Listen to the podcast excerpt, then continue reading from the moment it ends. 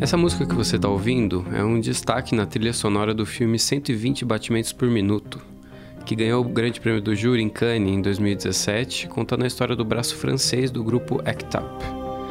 Esse movimento político, composto sobretudo por homossexuais, foi essencial na cobrança e na conquista de medidas de saúde pública para combate à AIDS.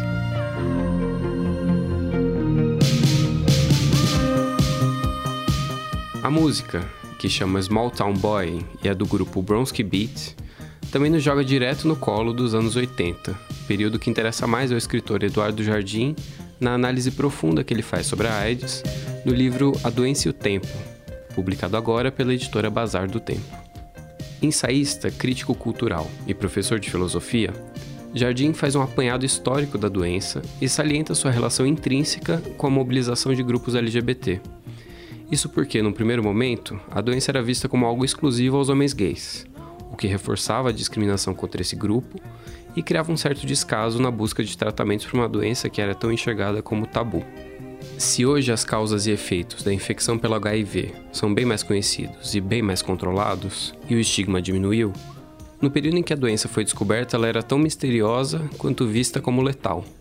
O escritor recorre à literatura e à filosofia para entender como o surgimento e a convivência com a AIDS afetam a percepção do tempo, do sexo e da própria mortalidade. Além disso, o livro ganha um toque extra de emoção ao sugerir no subtexto a experiência pessoal de Jardim com a AIDS, pelo diagnóstico de pessoas muito próximas a ele. Esse podcast tem gravação e edição de som de Renan Suquevicius. Eu sou Walter Porto e essa é a Ilustríssima Conversa.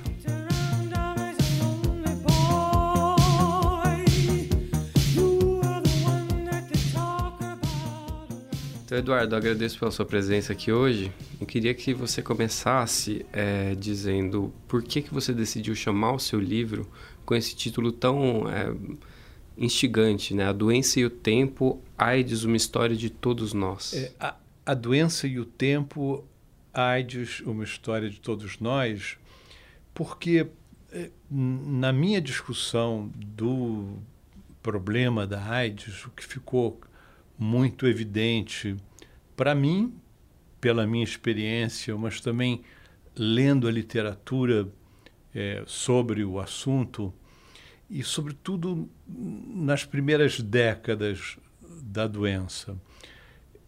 O, a experiência da AIDS exigiu que a gente redimensionasse, que a gente considerasse de uma forma nova a nossa relação com o tempo, porque a AIDS se apresentava como uma doença fatal. E, e a gente perguntava o tempo todo é, quanto tempo vai levar, será que vai dar tempo, é, quanto tempo vai levar para um remédio aparecer, qual o tempo em que os sintomas aparecem. Então, a doença e o tempo, porque é, a AIDS exigiu que a gente pensasse essa nossa relação com o tempo, com o nosso tempo tão, tão curto de vida. E isso levou muita gente a também é, valorizar mais o tempo de vida, né? Acho que por uma, por uma reação a essa precariedade da vida e do tempo, a gente passou a, a reconsiderar o valor da vida também. Acho que foi isso com relação a, ao título. E o, e o subtítulo, é, AIDS, uma história de todos nós, acho que é isso que o livro quer dizer. É, de que quando AIDS apareceu, ela foi é, considerada como uma doença de determinados grupos. Né? Ela foi é, é, circunscrita espacialmente.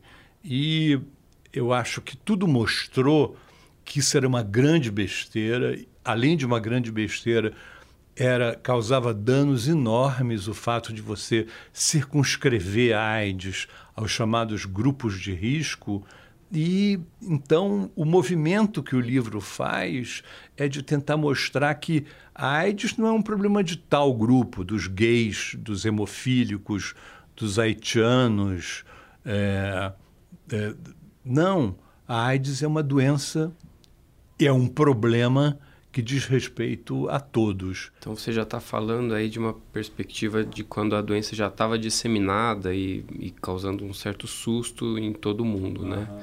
Eu queria que você é, desse um passo para trás e com, comentasse um pouco o panorama que você faz no livro uhum. é, de como a AIDS teria surgido e como ela se espalhou ao redor do mundo. É, a, a primeira parte do livro se chama A Viagem, exatamente porque é, conta a, a, a, viagem do vírus é, ao longo de 100 anos, essa viagem que dura 100 anos, né, e que, é, para mim, interessava falar da viagem por dois continentes, a África e a América, até chegar ao Brasil. Então, a AIDS surgiu em algum momento na virada do século XIX para o século XX na África, onde hoje é a República Democrática do Congo, ali em torno do Rio Congo, é, por uma transmissão de um vírus que já existia entre os chimpanzés e que passa acidentalmente, não se sabe exatamente porquê, para o, o, o homem. E começa ali e começa a se disseminar ali em, nas condições é, absurdas e precaríssimas da colonização dessa região pelos belgas. Há uma, há uma a, dada a riqueza da região, é, há uma afluência enorme de europeus que vêm para essa região. A doença se dissemina no Congo é, e é, ela eu uso no, no, no, na, na, descrição desse cenário dois livros que para falar um pouco desse do cenário da colonização belga que foi desastrosa que é o livro do Joseph Conrad, não sei se você conhece, que é maravilhoso, O Coração das Trevas. Que está sendo relançado agora pela editora Eu Ubu. vi numa mega, mega edição bonita, é, né? É, a Ilustríssima até adiantou o pós-fácil que o Bernardo Carvalho escreveu. Ah, foi o Bernardo? Foi. Oba, então deve ser bom. é muito bom o texto. E, e então tem o, o, livro do Conrad e, o livro, e um livro incrível do Vargas Llosa que se chama é, O Sonho do Celta, que descreve também a experiência de um Roger Casement, que era um, um cônsul inglês que vai é, pelo Congo adentro. E, e o, o, Vargas Llosa, é um livro de 2010, já faz referência a uma doença é, desconhecida num hospital que ele visita. A doença já existia, então, na África. E o Congo se torna independente em 60, uma região muito pobre, muito problemática. E a, a, ONU resolve fazer uma série de programas de apoio à, à recém é, República Democrática, recém-criada República Democrática do Congo, e escolhem haitianos, porque são negros e falam francês, a língua local, para poderem é, atuar nesses programas de apoio. E são esses haitianos que, ao voltar para o Haiti, levam para a América a, o vírus da AIDS. Né? Funcionários, soldados, é, é, pessoas que fizeram parte dessas missões. Então, o, o, a primeira, a, o primeiro porto da AIDS na América é o Haiti, que também era, vivia numa situação de absoluta precariedade, desde a sua independência, nunca foi é, um país que tivesse muito sucesso. E do Haiti, o, a AIDS é transmitida a, aos Estados Unidos. O vírus da AIDS vai para os Estados Unidos. E isso tem alguns motivos. Primeiro, porque havia empresas que vendiam plasma e sangue é, dos, da população do Haiti para os Estados Unidos. Esse sangue era distribuído, sobretudo, para pacientes hemofílicos.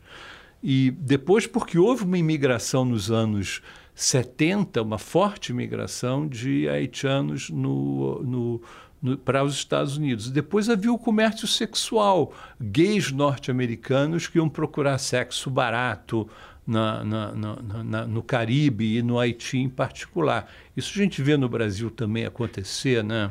Então, o vírus é transportado por essas vias para os Estados Unidos e, e aparece primeiro nos Estados Unidos, na Califórnia e em Nova York. Né?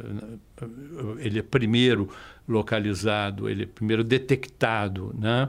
Ali já no começo dos anos 80. É, em 81.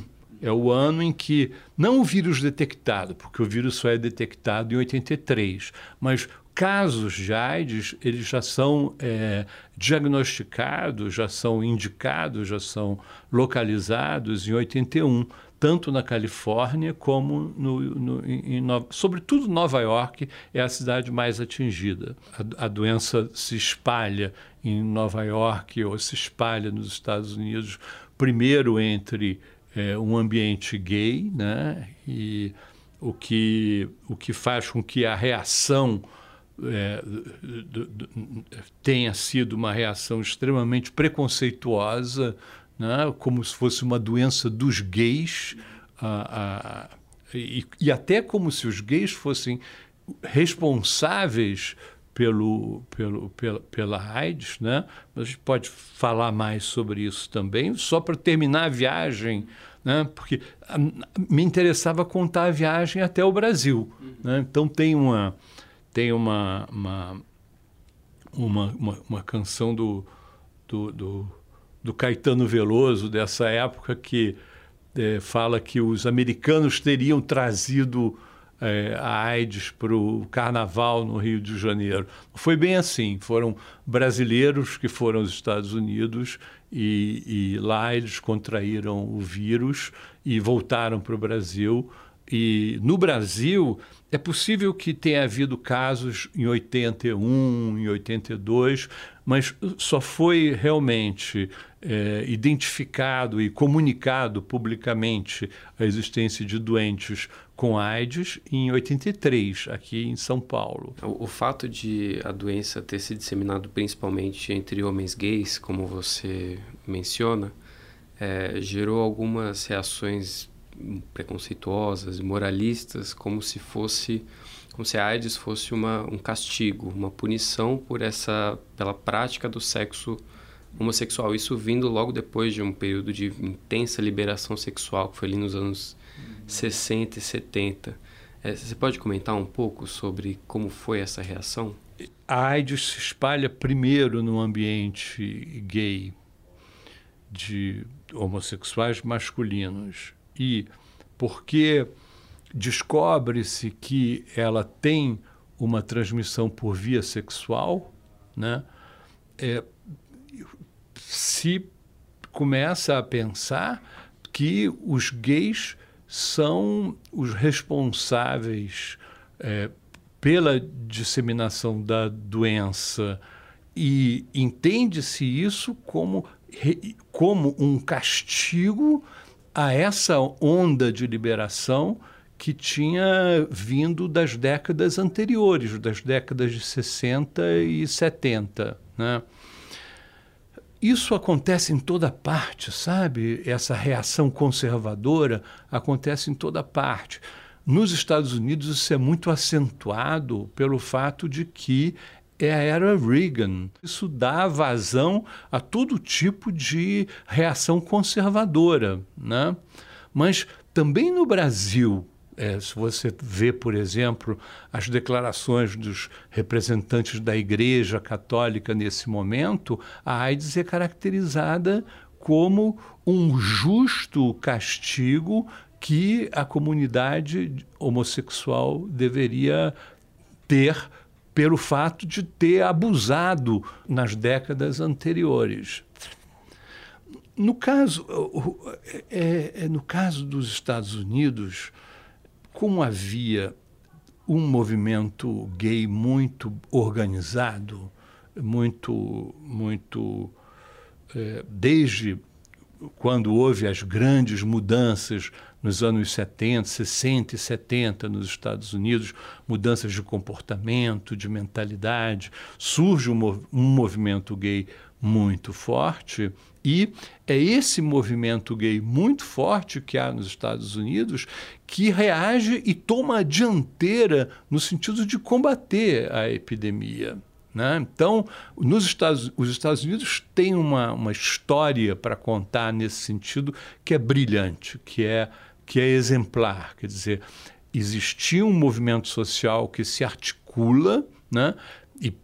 Afinal aparece o ACT UP, né? que é um dos principais desses grupos de ativismo contra a AIDS. Então, esses, esses, esses grupos, primeiro de homossexuais, se articulam e são eles que mobilizam a sociedade americana e pressionam o governo dos Estados Unidos e os laboratórios farmacêuticos no sentido de favorecer a pesquisa, a liberação de remédios, tudo isso. Quer dizer, nos Estados Unidos tem uma tradição de movimentos sociais que vem, sei lá, desde a fundação do país no final do século XVIII, e isso foi muito importante na hora em que é, se precisou enfrentar o problema da AIDS. Aqui no Brasil foi diferente, porque não havia um movimento gay forte, né? não havia. Por outro lado, havia um processo de democratização. O, o Brasil estava passando por um período de abertura política. Então, o que acontece é que, não tendo um movimento gay forte que tomasse a dianteira, como aconteceu nos Estados Unidos no combate à doença, acontece que o Estado brasileiro e um Estado que está se renovando, que está se democratizando, o Estado passa a ser o protagonista principal da luta contra a AIDS. Isso acontece aqui em São Paulo também. Quer dizer, o, o, o, o era estava é, no momento em que o Montoro era governador do estado, tinha um secretário de saúde sensível ao problema alguns membros de um movimento gay que tinha havido lá no final dos anos 70 estavam alertas com relação ao problema, entraram em contato com a Secretaria de Saúde quando se tomou então uma série de providências com é, com, com reações, sabe? Porque quando aparece a AIDS, e aparece como uma coisa gay, aqui no Brasil também, aparece como um problema dos gays. Né? Me lembro de declarações de bispos falando que era um, um, um, um, um açoite merecido, né? que a natureza ia se vingar da, dos, dos, dos pecados. Né? Tanto a, a Igreja Católica como a, as igrejas protestantes nos Estados Unidos, os batistas, né? eles identificavam a, a AIDS a um castigo. E uma coisa que eu noto, que eu observo no livro, é que muitas vezes na história da humanidade, algumas doenças foram associadas a castigos. Por exemplo, a peste. Você né? até traz outro livro para comentar sobre isso, o próprio A Peste, do Camus. Uhum. É, queria que você também dissesse por que, que você faz essa remissão. Então, porque eu, eu tento fazer uma aproximação, contraste né, entre o modo como se entende a peste como castigo e o modo como se entende a AIDS como castigo. Porque a peste, desde a Bíblia, né? Desde a Bíblia, a peste aparece como um castigo. Né? O, Deus castiga os egípcios né? no, no, no, nos, nos, primeiros livros da Bíblia já aparece a, a peste como uma doença que, é, que os egípcios são castigados é, é, por terem é, perseguido os judeus. Depois, vários outros livros comentam a, a peste como castigo. Me lembro do livro do Defoe, no século XVII, né, que comenta a peste em Londres como sendo um castigo também pela liberalização dos costumes que estava havendo na cidade. E Esse depois. O Daniel Defoe, o né? Daniel Defoe, o autor do Robinson Crusoe, né? E que escreve um livro lindo, um livro lindo, que é o Diário do Ano da Peste, que é como se fosse alguém contando, é, o, fazendo um diário do que acontecia. E aí a, a peste aparece anunciada por sinais no céu e todas essas coisas que remetem à ideia de um castigo. Depois, no caso do, do, do, do, contemporâneo, da literatura contemporânea, tem um livro maravilhoso do Albert Camus, né, que descreve a peste em Oran, e um dos personagens do Camus é o padre Panelu. E o padre Panelu defende no livro, no início do livro, a ideia de que a peste se abatia sobre Oran porque eles tinham perdido a fé, porque eles já não davam a menor bola para a igreja, que preferiam tomar banho de mar ao invés de ir à missa. Mas esse padre Panelus se transforma ao longo do livro. Se você lê o livro, o livro é genial, né? porque também é uma alegoria do que tinha passado a França com a invasão do nazismo. Né? Então, é... mas o que eu notei é que a peste, ela, ela, ela, ela, ela diz respeito a toda uma comunidade, né? a todos os egípcios, a todos os habitantes de Londres, a todos os habitantes de Oran, no livro do, do Albert Camus.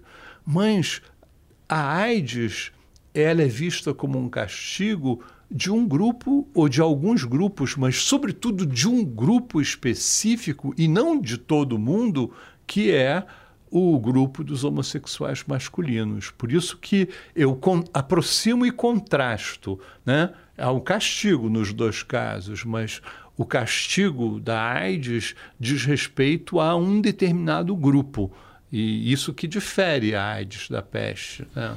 E você diria que, pelo menos no exemplo dos Estados Unidos que você estava contando, é, o fato de ser uma doença que acometia esse grupo em específico fazia com que a institucionalidade e o governo se importasse um pouco menos em, em resolver esse problema? Sim. É, acho que é, mais do que isso, né, é, se importasse menos e alimentasse, não sei o governo, mas ah, o governo insensível, na verdade, quer dizer, a primeira vez, no, no caso dos Estados Unidos, a primeira vez que o Reagan menciona a AIDS foi é, é, é, já em 86. Então, é, há uma, uma, uma, uma, posição conservadora que marca o governo norte-americano e a sociedade norte-americana também, né? Mas por que, que as coisas mudam nos Estados Unidos? Né? Então, não digo só o governo, o governo também muda, porque a Food and Drug Administration, que é a organização, a instituição responsável pela licença de distribuição de comida e de medicação, ela muda de atitude nos Estados Unidos. Mas por que muda? Muda porque existem movimentos sociais fortes que pressionam né? e movimentos que fazem um estardalhaço danado, como, por exemplo, é, é, invadir o, o, prédio de um laboratório farmacêutico, ou fazer aqueles, aquelas grandes manifestações em frente ao Capitólio, no, em Washington, ou fazer encenações de morte, ou quando houve a proibição pela igreja do uso da camisinha. Né? Entrar na Catedral de São Patrício, na Quinta Avenida, com uma enorme camisinha, na hora em que estava sendo oficiada lá a missa pelo cardeal O'Connor. Eu acho que essa noção de grupo de risco, de que os homens gays eram um grupo de risco, acabou afetando como a AIDS veio a cometer as mulheres depois. Você pode falar um pouco mais? Então, é grupo de risco é, tal como foi experimentado. Na... Já existia essa noção de grupo de risco na epidemiologia, mas tinha um sentido estritamente estatístico, não tinha uma dimensão, vamos dizer, cultural, né? para o drogado, o, o gay. Não havia essa conotação antes de haver AIDS. A AIDS é que cria essa, essa ideia desses, dessas entidades, cultu esses grupos definidos dessa forma cultural, digamos assim. Foi desastroso a coisa do, do, do grupo de risco. Foi desastroso de dois pontos de vista. Foi desastroso do ponto de vista do preconceito. Né? Quer dizer, houve uma. Até quem falasse de uma, de uma, de uma, de uma forma cultural, de uma terceira epidemia. Né? uma forma cultural de epidemia que era que, que dizia respeito ao, ao sofrimento que passavam esses grupos discriminados, os chamados grupos de risco, que além de serem doentes do ponto de vista físico, né, eles eram discriminados pelo fato de serem gays, pelo fato de serem. Enfim. Então há um preconceito um, um, dos efeitos dessa ideia de grupo de risco tem a ver com a formação desses preconceitos e também do ponto de vista de saúde pública foi absolutamente desastroso, porque os cuidados, inclusive de prevenção, eram dirigidos a esse grupo e não à população toda. E a AIDS não respeita limites. A AIDS não tem nada a ver com grupo de risco. Ela não é circunscrita a um determinado grupo. Então, na hora que, sobretudo nos anos 90, na hora em que a AIDS se dissemina e na população feminina, é uma coisa absolutamente desastrosa, porque no início ela é basicamente uma doença de homens gays, mas ela se alastra né? e não havia nenhum tipo de cuidado, não havia nenhuma, nenhum tipo de atenção que protegesse o resto da população e, sobretudo, a população feminina, que em determinadas regiões do mundo é a população mais atingida. Na África ainda é hoje uma população extremamente vulnerável. Então não houve um cuidado, prevenção, programas de prevenção, programas de saúde pública que se interessasse pelo caso da mulher.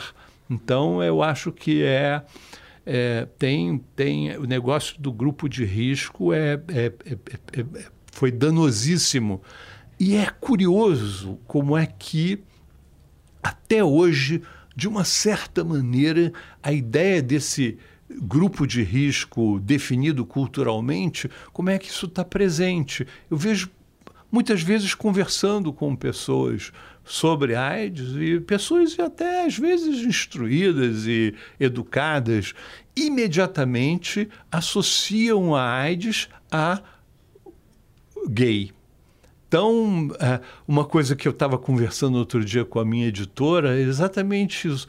Uma das dificuldades que, que ela acha que pode ter no sentido de divulgar o livro é que o livro, sendo sobre AIDS, pode parecer interessar apenas a um grupo gay. E isso é exatamente o contrário do que o livro pretende, porque o livro pretende exatamente dizer que a AIDS é uma tem a ver com todos nós, é uma história de todos nós. O seu livro traz reflexões riquíssimas sobre a experiência de é, do que se é viver com AIDS. É, a Susan Sontag é um, uma referência principal para você nesse aspecto a experiência da AIDS e como ela afeta a sua percepção do tempo, que é a sua principal preocupação no livro, mas também é, dos outros à sua volta. É, você pode falar um pouco da contribuição dela? Quando a gente vê, vai, vai é, fazer um trabalho, um estudo sobre como que a literatura é, tratou, literatura no sentido mais amplo, tratou a AIDS, e, e, e tratou muito, é, não só a literatura, mas o cinema, né? mas eu peguei a literatura, eu sou mais, estou mais perto da literatura. Eu acho que existem três, três direções assim mais importantes, sabe, na, de como que a literatura eh, aborda um, o ensaio sociológico. Tem, tem coisas em sociologia muito importantes. Tem um livro do Pollack, Michael Pollack, uh, Os Homossexuais e a AIDS. Ele é um, era um antropólogo, um sociólogo nascido na Áustria, mas que viveu na, na, na França e morreu de AIDS. E ele fez uma pesquisa para exatamente entender como que os homossexuais reagiram.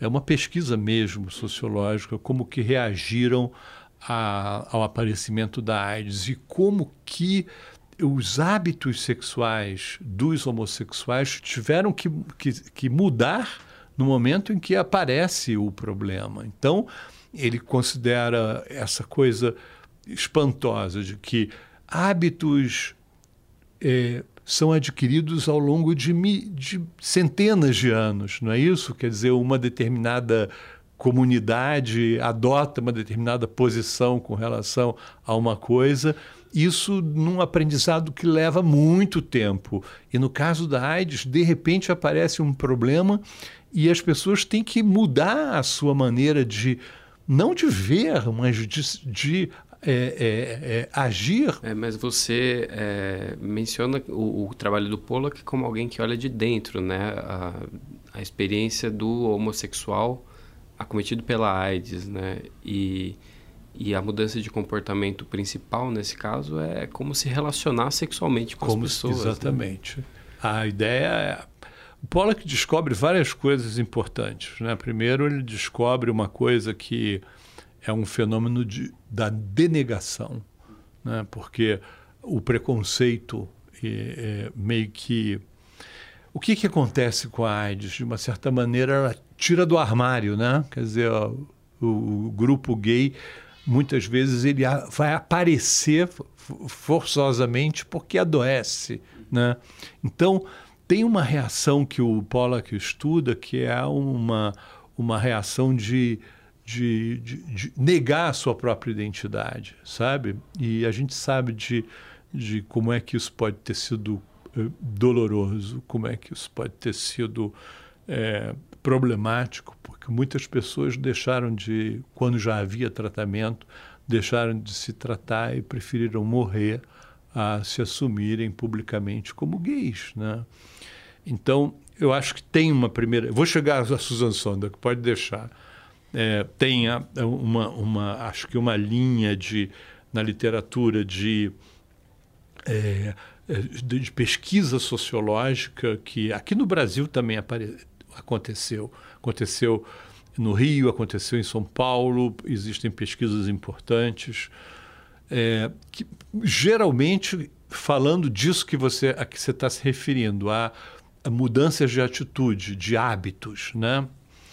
É, e existe uma segunda linha, onde está a Susan Sontag, me parece, que é o ensaio. Né? Ela é uma ensaísta absolutamente brilhante. Né? E ela, a Susan Sontag já tinha se interessado por um problema de doença quando ela tratou do problema do câncer, de que ela tinha sido acometida 10 anos antes da AIDS. Né? E ela, quando aparece a AIDS, ela escreve um ensaio que é genial chamado AIDS e suas metáforas. Qual é o propósito da, da, da, da, da Sontag? É de tentar, de uma certa forma, desdramatizar a AIDS né? e, e tentar é, é, é, questionar todo esse imaginário que cerca a, a doença. Né? Então, o esforço da, da Susan Sontag, eu acho que é muito no sentido de desmistificar essa representação que se tem é, da AIDS, inclusive como castigo, e, e, e é, é, ela não apenas escreveu esse ensaio brilhante, que é curtinho, mas ela escreveu também ficção. Ela escreveu um conto que é, é, é que de tal forma ela tenta des, é, é, é, não, não, não encarar a AIDS de uma forma substancialista, sei lá, que ela prefere é, é, é, falar não de um, de um estado, né, de ser, de estar com AIDS, mas prefere encarar o problema da AIDS como uma experiência no tempo. E esse tempo, no caso do conto da, da, da Susan Sontag, não é um tempo que termina na morte, ela está descrevendo um tempo de vida. Né? E foi muito a Susan Sontag que me chamou a atenção. Claro que eu já tinha um pouco a minha experiência também, mas foi muito a Susan Sontag que me chamou a atenção para o fato de que a AIDS é uma doença no tempo. Se puder explicar um pouco mais sobre isso, porque talvez foi um pouco abstrato demais para o para o ouvinte. No entorno, as relações né, é, do soro positivo, do que foi atingido pela, pela AIDS, ou que é um soro positivo, né, é como é que eles, é, essas relações de amizade, como é que elas se alteram é, em função da presença do problema. Né? Então, é, a pergunta que ela faz é como é que nós passamos a viver de uma outra maneira a partir da presença dessa questão nova, né? que põe para a gente o problema do fim. Eu acho que ela, Sontag, faz isso e outros autores, não, não propriamente a partir dela, também examinam como é que essas redes de relações de amizade se redefinem a partir da presença do soro positivo ou da AIDS. Né?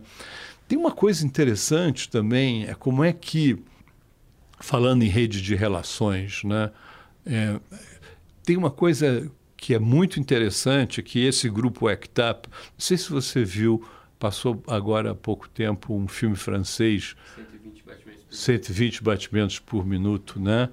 Que é, conta a história do grupo na França. Né? Mas uma coisa que eu acho que é interessante também, talvez eu não tenha explorado tanto, é como é que esses grupos criam uma espécie de sociabilidade é, é, nova. Né?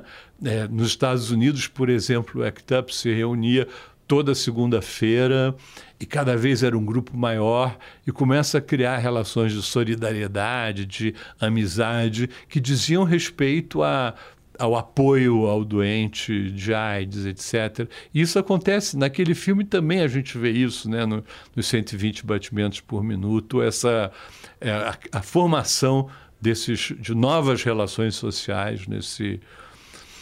Mas eu queria falar um pouco mais ainda dessa parte da, da, da, literatura sobre AIDS. Né? Então, tem o, a, a, o ensaios, como o da, o da Susan Sontag, e tem uma coisa que é muito própria, me parece, dessa literatura de, sobre AIDS, que são os depoimentos pessoais. Né? E isso acho que aparece primeiro muito na França, não sei se é porque os, os, franceses prezam muito essa figura do sujeito, né, o Descartes.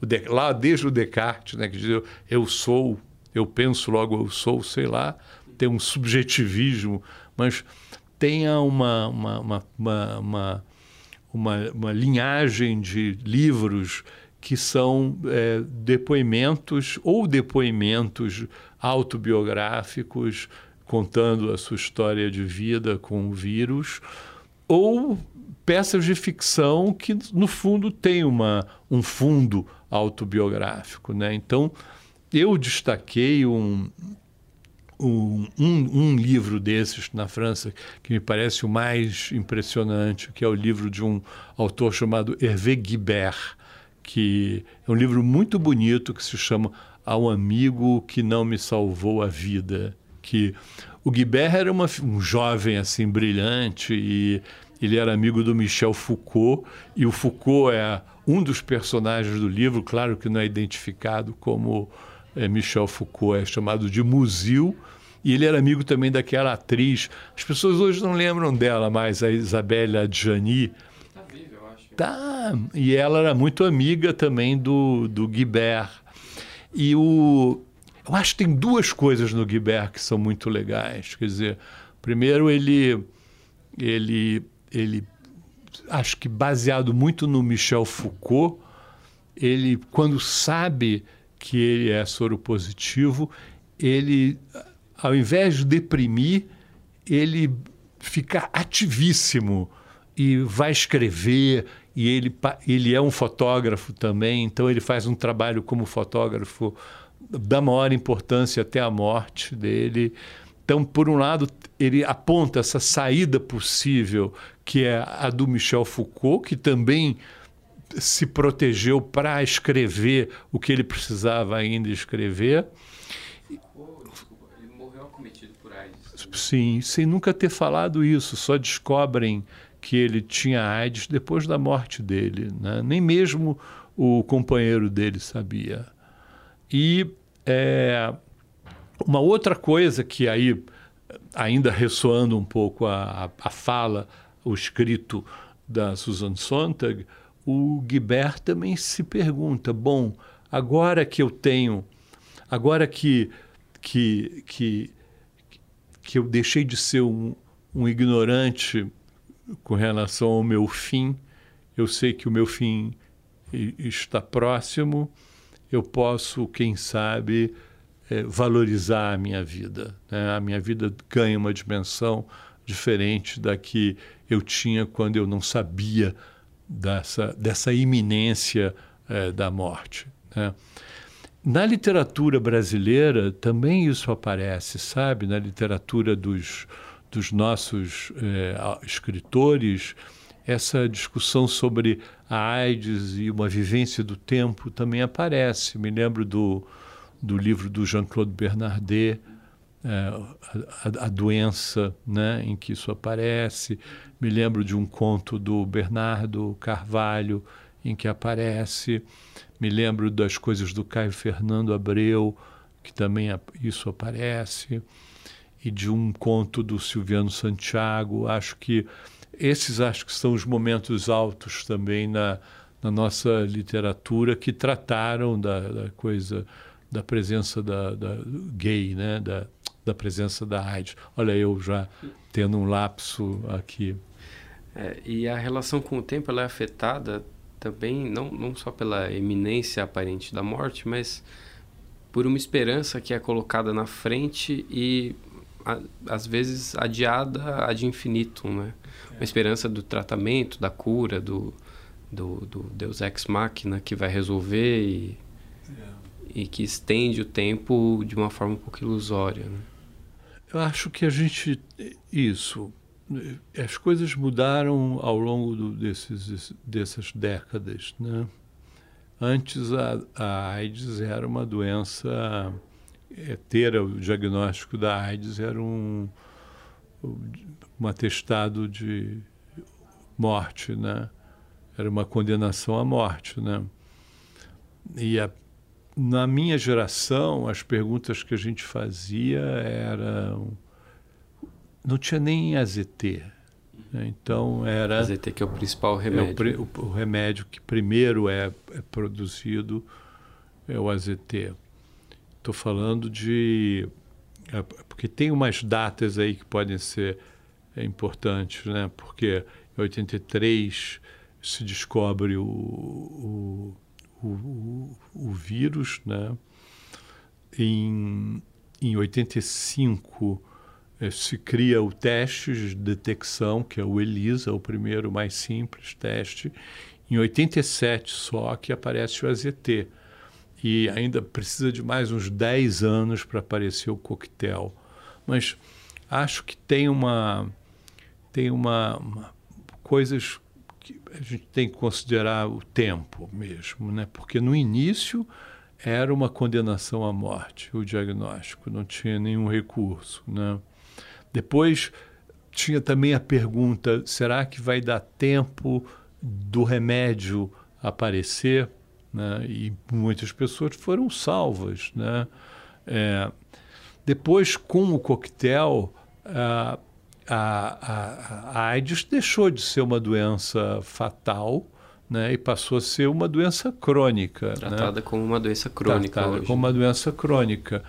É, aí, no entanto, a questão do tempo continua presente, porque está presente o, o tempo do ritmo da tomada do remédio, o tempo da criação de novas drogas. Quer dizer, já não tem mais a ideia da iminência do fim, mas tem uma, um comprometimento do, contar o tempo pela presença da.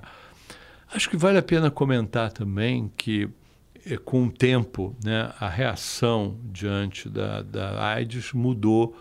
E já que a gente falou da, de, uma, de uma comunidade gay, também vale a pena comentar que, é, com essas descobertas né, de novas drogas é, que, que tornam a AIDS uma doença crônica, houve também uma nova alteração nos hábitos sexuais que fez com que os homossexuais novamente se expusessem. Né?